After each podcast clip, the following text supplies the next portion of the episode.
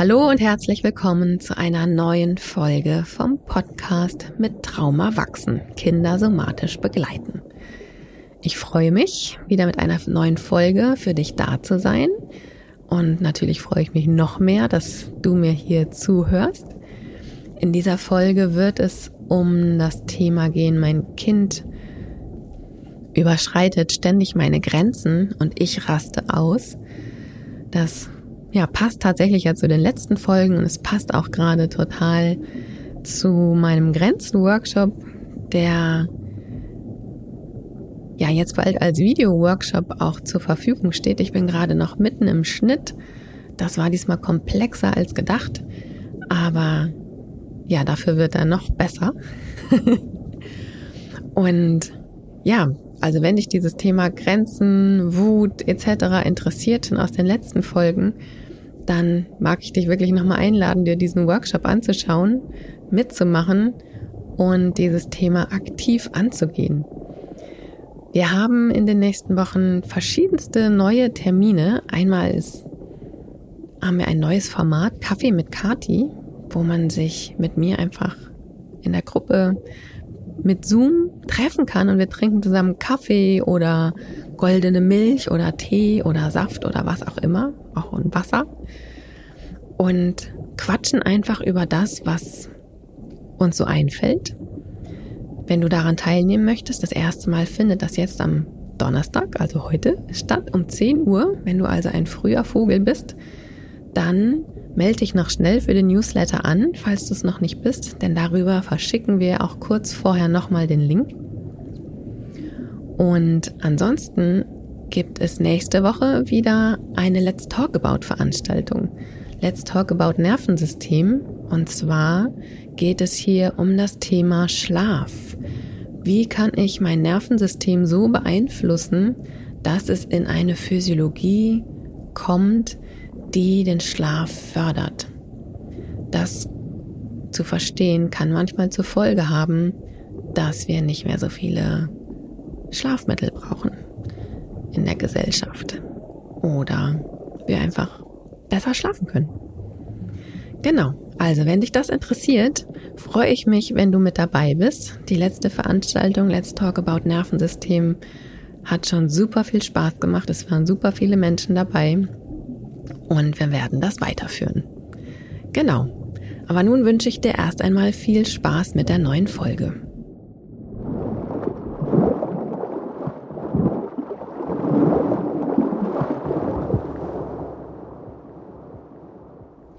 Ich explodiere, wenn mein Kind meine Grenzen ständig überschreitet. Das ist die Kurzfassung der Frage an mich und ich lese dir hier einmal die Langfassung vor die Originalfrage. Mein Kind drei Jahre reizt meine Grenzen gerade ständig aus. Sage ich Nein, macht es mit Sicherheit genau das, was es nicht soll. Es weiß genau, wie es mich triggern kann. Dabei weiß ich manchmal gar nicht so genau, was mich so aufregt, wenn ein Dreijähriger sich gegen mich stellt.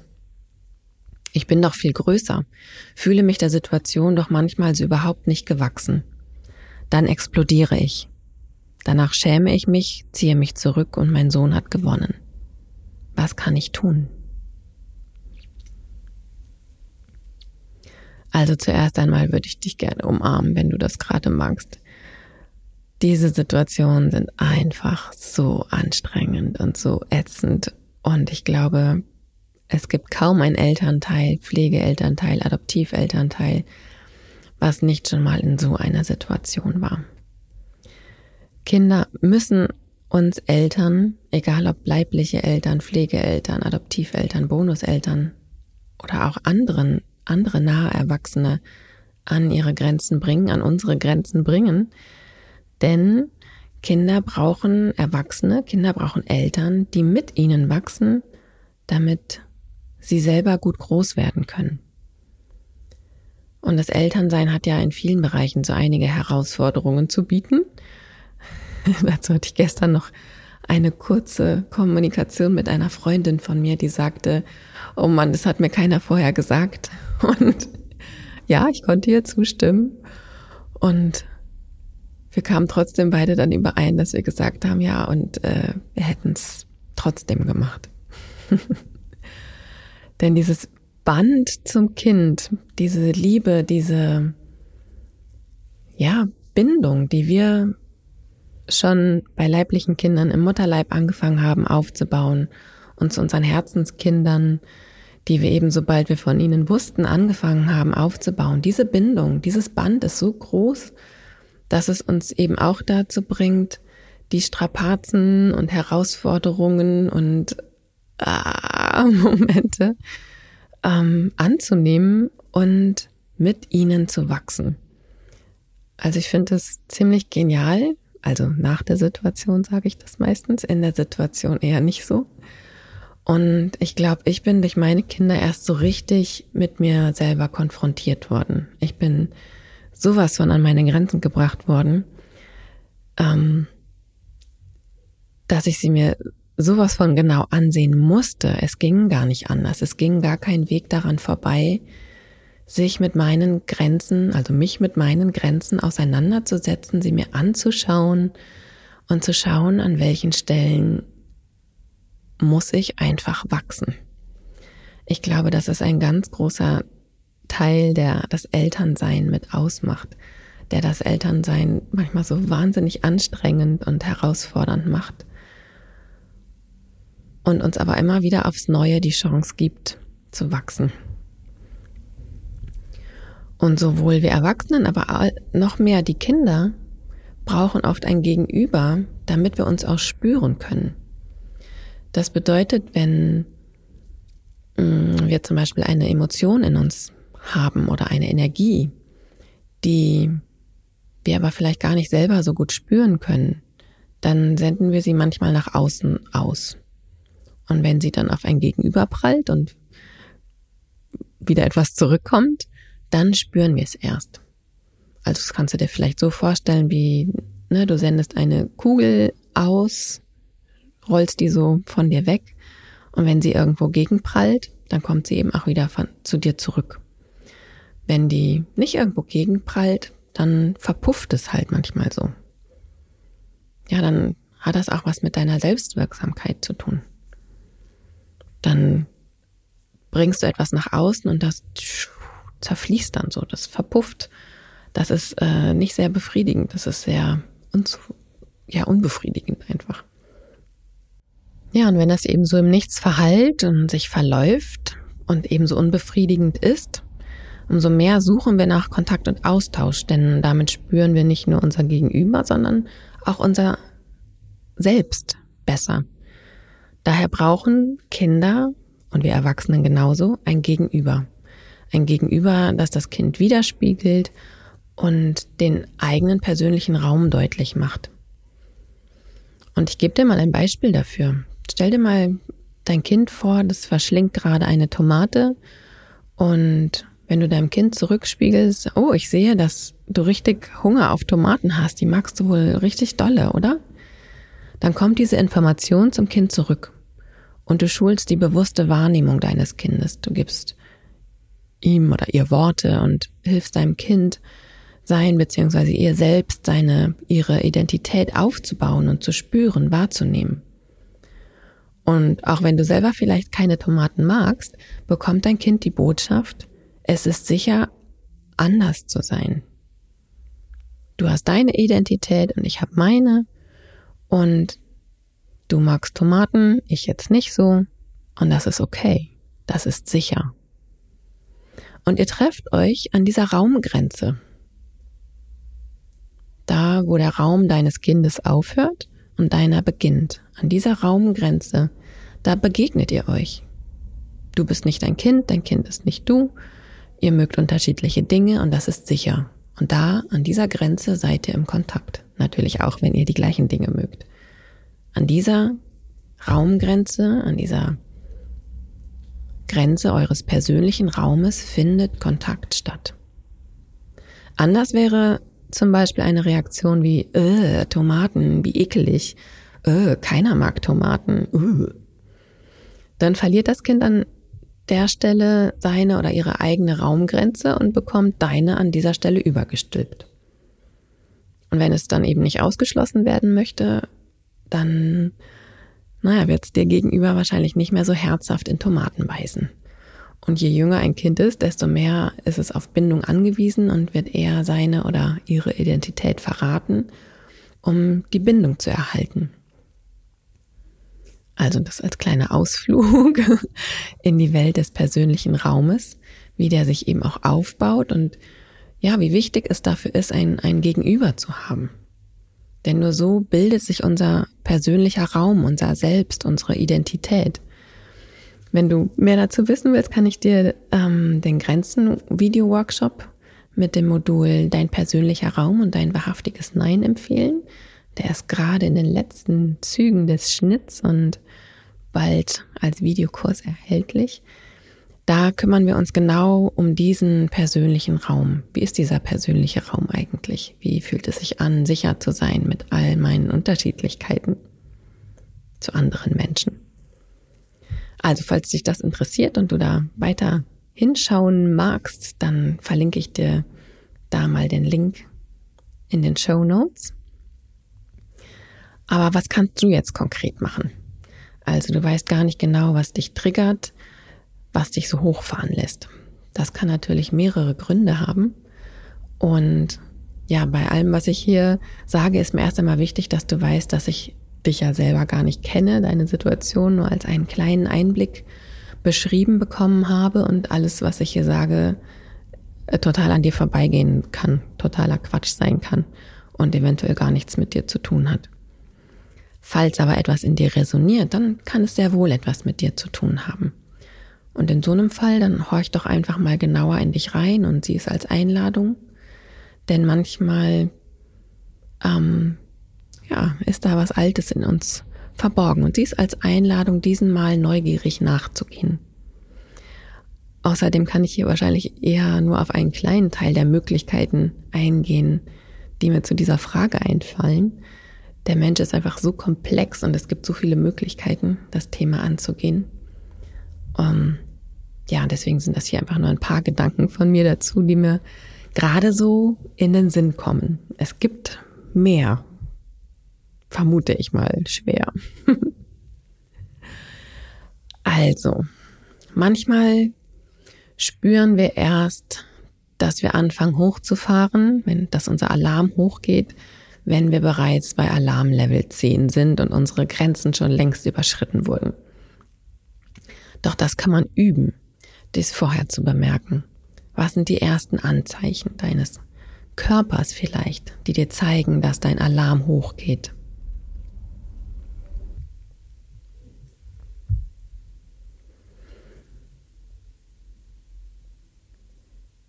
Ist es dein Bauch, der sich anspannt oder sind es vielleicht deine Nackenmuskeln, die sich hochziehen, deine Augen, die fokussierter werden, deine Stirn, die sich anspannt oder wird vielleicht deine Atmung flacher?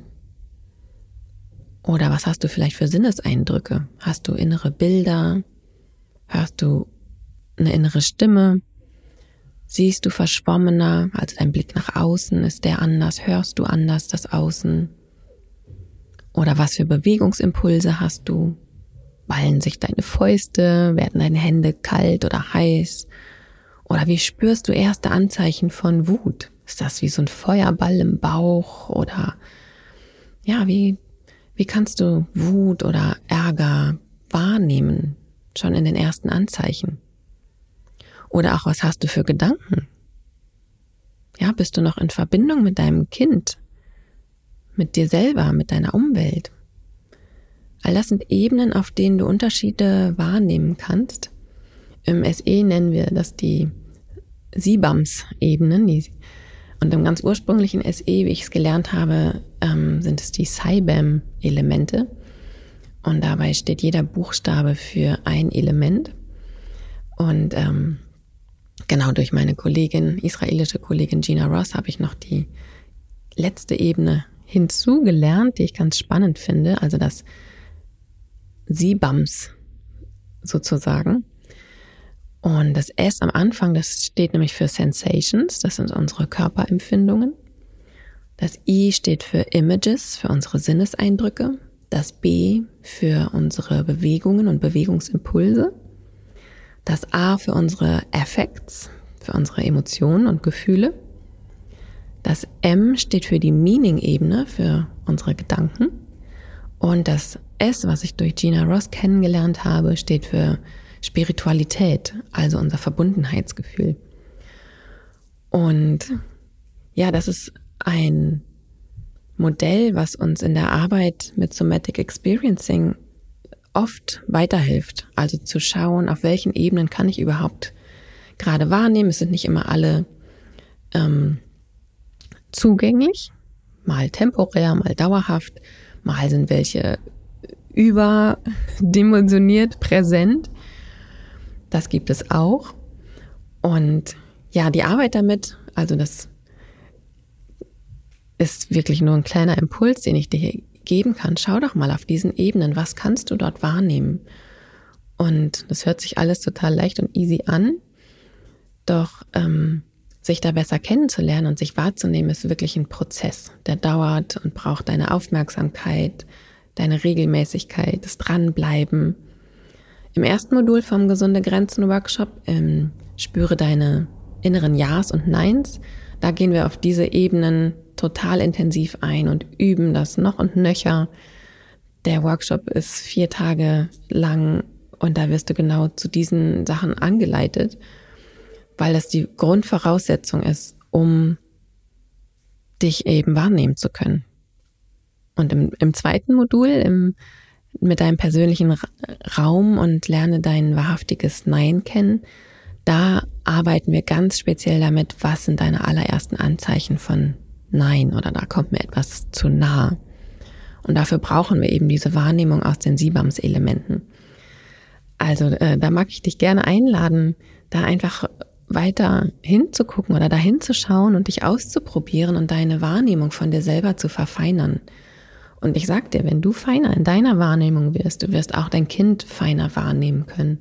Und auch dein Kind wird sich feiner wahrnehmen können denn es ist ja mit dir im Austausch, es ist immer mit dir im Kontakt. Denn je früher wir nämlich merken, dass unser Alarmsystem hochfährt, desto besser können wir eben noch handeln. Du erinnerst dich vielleicht noch an die Podcast-Folge über Wut. Ich verlinke sie nochmal in den Show Notes. Da ist ja ein ganz ähnliches Thema. Da wird dein Denkgehirn ausgestöpselt und du bist nicht mehr unbedingt in der Lage, dein Verhalten bewusst zu steuern. Die anderen Gehirnregionen, also das limbische System und das Stammhirn, die übernehmen sozusagen. Die Emotionen liegen unter Umständen blank, du rastest aus oder du spürst die Emotionen gar nicht und du bist nur noch mit, den, mit deinen Überlebensimpulsen unterwegs.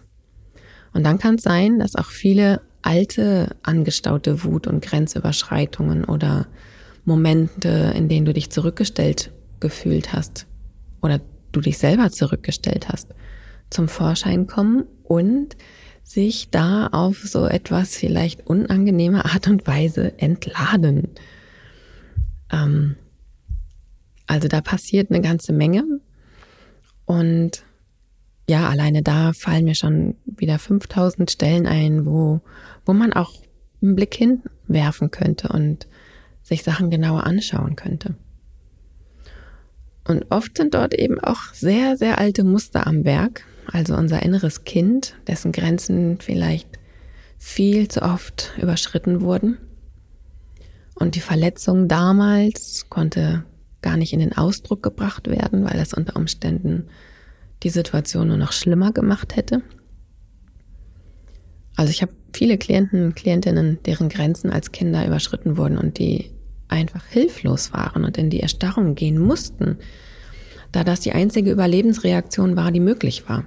Also Zuflucht, Unterwerfung, Kampf, Verteidigung oder Flucht waren alle nicht erfolgreich oder wären nicht erfolgreich gewesen in dieser Situation, weil da vielleicht eine erwachsene Person war, die das äh, nicht toleriert hätte, die dann vielleicht mit Gewalt geantwortet hätte. Und all das ist immer noch in uns drin, weil unser Nervensystem dann und weil unser Nervensystem dann quasi immer noch im damals stecken geblieben ist und dieser innere Anteil von uns einfach auch noch als Kind da ist. Und zwar hilflos und ausgeliefert.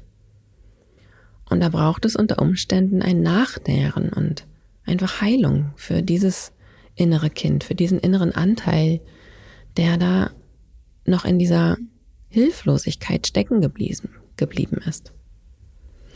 Innere Kindarbeit und dir selbst ein gutes Elternteil sein fallen mir da als allererstes ein. Ja, solche Fragen wie, was hättest du als kleines Kind damals gebraucht? Und vielleicht kannst du dir als Große, die du ja jetzt bist, mit all deinem Wissen, all deiner Erfahrung, mit all der Körpergröße, die du jetzt hast, all deiner Muskelkraft, die du jetzt hast, die du damals nicht hattest. Was kannst du dir als Große vorstellen, der Kleinen zu geben? Ja, und vielleicht kannst du es dir ganz konkret vorstellen, wie du als Großer mit all deinem Wissen, all deiner Erfahrung, wie du dies der Kleinen gibst und spürst und schaust, was macht das mit ihr. Dies kann total heilsam sein. Gleichzeitig kann es total emotional sein und ähm, wenn du merkst, ai, das wird ähm, heikel dort, dann mag ich dich wirklich bitten, dich an professionelle Therapeuten, Therapeutinnen zu wenden, die das mit dir gemeinsam machen können. Das ist nicht ohne diese Arbeit, das kann manchmal wirklich sehr emotional sein. Ich verlinke dir in den Show Notes auch nochmal die Internetseite zum Dachverband, zum deutschen Dachverband von Somatic Experiencing. Da hast du eine ganze Anwenderinnenliste von SE-Therapeuten, Therapeutinnen, die dir da eventuell mit weiterhelfen könnten. Aber auch natürlich andere Therapeuten und Therapeutinnen, die sich mit innerer Kindarbeit auskennen, können dich da wahrscheinlich ganz gut unterstützen. Manchmal versuchen wir das alleine hinzukriegen. Das ist in manchen Fällen auch möglich und in manchen Fällen machen wir es uns da ein bisschen schwerer, als wir es müssten. Denn Kinder auch innere Kinder brauchen manchmal einfach eine erwachsene Person. Und klar, wir können uns das als erwachsene Person selber geben, aber wenn da eben dieser Mangel in uns ist, dann ist das manchmal eben gar nicht so einfach. Und da mag ich dich gerne einladen, dir jemand anderes zu suchen, dafür zu sorgen, dass du dich ko-regulieren kannst, dass du dich dort nachnähren kannst. Ja, das ist ein ganz spannendes und tiefes Thema. Und auch wenn ich jetzt hier schon eine ganze Weile rede, möchte ich doch auch noch kurz auf das Thema Scham eingehen. Scham ist mit das unangenehmste Gefühl, was wir empfinden können. Scham ist dazu da, dass wir Dinge einfach nicht wiederholen, die unsere Gemeinschaft, also unsere Herde, gefährden könnten und oder unsere Mitgliedschaft in der Herde gefährden könnten. Gesunde Scham entsteht, wenn wir auf ein Verhalten aufmerksam gemacht werden, das eben der Herde nicht dienlich war. Und wenn wir dies weitermachen würden, dann wäre die Herde in Gefahr und damit, damit äh, auch unser Leben. Und damit die Herde überleben kann, werden wir ausgeschlossen, wenn wir mit diesem Verhalten weitermachen. So funktioniert die Nervensystemsdenkweise. Sind wir einsichtig, dann sorgt dieses unangenehme Gefühl der Scham dafür, dass wir ganz automatisch unser Verhalten ändern. Zum Schutz der Herde und eben auch zu unserem eigenen Schutz, denn ohne Herde wären wir verloren. Gesunde Scham repariert aber immer den Ausschluss oder die Angst vor Ausschluss. Toxische Scham hingegen repariert das überhaupt gar nicht. Bei toxischer Scham bleiben wir in dem Gefühl des Ausgeschlossenwerdens oder der Angst vor Ausschluss und das springt dann eben dann auch immer wieder an, wenn wir in diese Situation kommen. Wenn wir als Kind zum Beispiel versucht haben, unsere, unsere Grenzen aufzuzeigen und dafür vorgeführt wurden, ausgeschlossen wurden, mit Liebesentzug bestraft wurden oder mit einem cholerischen Anfall konfrontiert wurden, mit Gewalt bestraft wurden, dann haben wir gelernt, dass zum Beispiel, wie in diesem Fall das Grenzen setzen unser Dasein in der Herde gefährdet. Und es bleibt das beschämte Gefühl. Und wenn wir dann als Erwachsene versuchen, Abgrenzung zu vermeiden, damit das Schamgefühl nicht wiederkommt. Ja, und so, so sehe ich das in deiner Frage. Du strengst dich total an, deine Grenzen nicht zu setzen, und irgendwie einen anderen Umgang zu finden, weil das eventuell gekoppelt ist mit diesem Schamgefühl und mit was auch immer da eventuell noch mit gekoppelt ist. Ich sehe diese Anstrengung, dass es eben nicht rausplatzt, aber manchmal muss unser, ist unser Nervensystem dann so am Limit, dass es dann eben doch rausplatzt, weil es einfach nicht mehr das halten kann. Da gibt es so ein Abwägen, ja, was ist lebensgefährlicher? Das Drinbehalten des Ganzen, aber dann besteht die Gefahr, dass, dass das System einfach gesprengt wird sozusagen, oder die Gefahr ausgeschlossen zu werden. Und dann ist so ein innerer Kampf der Überlebensnöte sozusagen und irgendwas gewinnt dann halt. Und dann platzt es aus uns heraus und diese ganzen alten Verletzungen tauchen dann eventuell eben noch ebenso dolle und heftig mit auf. Und naja, und dann werden wir eben auch wieder von dieser Scham überrollt. Und ich habe viele Pflege, Adoptiv, Baucheltern in der Praxis und fast alle von ihnen haben schon die Grenzen ihrer Kinder überschritten. Sie sind ausgerastet, haben sich geschämt, haben Dinge getan, die sie manchmal selber mir nicht erzählen möchten.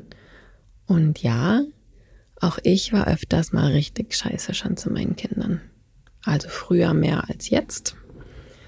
Aber ja, ich hatte das Glück, eben sehr früh in Therapie und Therapieausbildungen gewesen zu sein. Dazu habe ich ja in der Intro-Folge mehr erzählt. Ich hatte Rückendeckung. Ich hatte genügend Raum, um mich mit meinen Themen auseinanderzusetzen. Ich konnte dadurch einfach viel besser die Verantwortung für mein Handeln übernehmen. Ich konnte mich entschuldigen. Ich konnte meinen Kindern sagen, dass mein Verhalten nicht okay war und ich dennoch kein Recht hatte, sie so anzubrüllen, wenn ihr Verhalten an der Stelle auch nicht okay war. Oder dass ich aus einem ganz anderen Grund wütend war und sie es leider abbekommen haben. Und ich konnte dann sagen, dass ich dann und dann wieder einen Termin bei meiner Therapeutin habe und dass ich mich darum kümmere, dass das nicht mehr passiert. Und natürlich ist jede einzelne Situation der Grenzüberschreitung doof und eine zu viel. Doch wenn wir in diesen Situationen Verantwortung für unser Verhalten übernehmen, dann lernen das unsere Kinder auch von uns. Und ich habe bestimmt nicht alles richtig gemacht und was ich aber gelernt habe, dass es auch gut so ist. Denn so konnte ich meinen Kindern zeigen, dass sie nicht verantwortlich für meine Stimmung sind. Ich konnte ihnen zeigen, wie sie mit ihren eigenen Fehlern umgehen können und dass nur weil ich größer bin, sie trotzdem gleichwürdig sind, Rechte haben, dass ich nicht das Recht habe, zu ihnen doof zu sein, wenn es mir schlecht geht, dass sie nicht mein Ablassventil sind. Und das lernen sie von mir. Und deswegen möchte ich dich gerne ermutigen, wenn sowas passiert, dann rede nachher mit deinem Kind. Übernimm die Verantwortung für dein Handeln. Entschuldige dich und repariert eure Beziehung. Das macht einfach stark. Das macht eine starke Bindung, das stärkt die Resilienz, das macht starke Kinder, die sich nicht so leicht die Schuhe der anderen anziehen und sich verantwortlich für das Glück oder für das Leid von anderen verantwortlich fühlen. Und das ist so wichtig. Diese Situationen, die werden immer wieder geschehen. Und du kannst natürlich eben früher drauf reagieren. Und selbst wenn es aber nicht klappt, kannst du Verantwortung für dein Handeln übernehmen. Ich danke dir fürs Zuhören.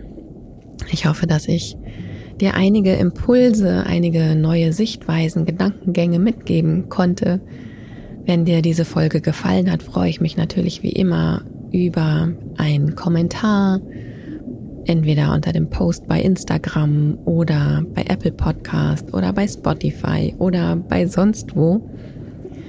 Ich freue mich, wenn du von dem Podcast weitererzählst, anderen Adoptiveltern, Pflegeeltern, Baucheltern, Bonuseltern davon erzählst, damit unsere Community hier weiter wächst und sich dieses Wissen über die Funktionsweise des Nervensystems weiterträgt. Also ich sage Tschüss bis zum nächsten Mal und Ich freue mich. Tschüssi.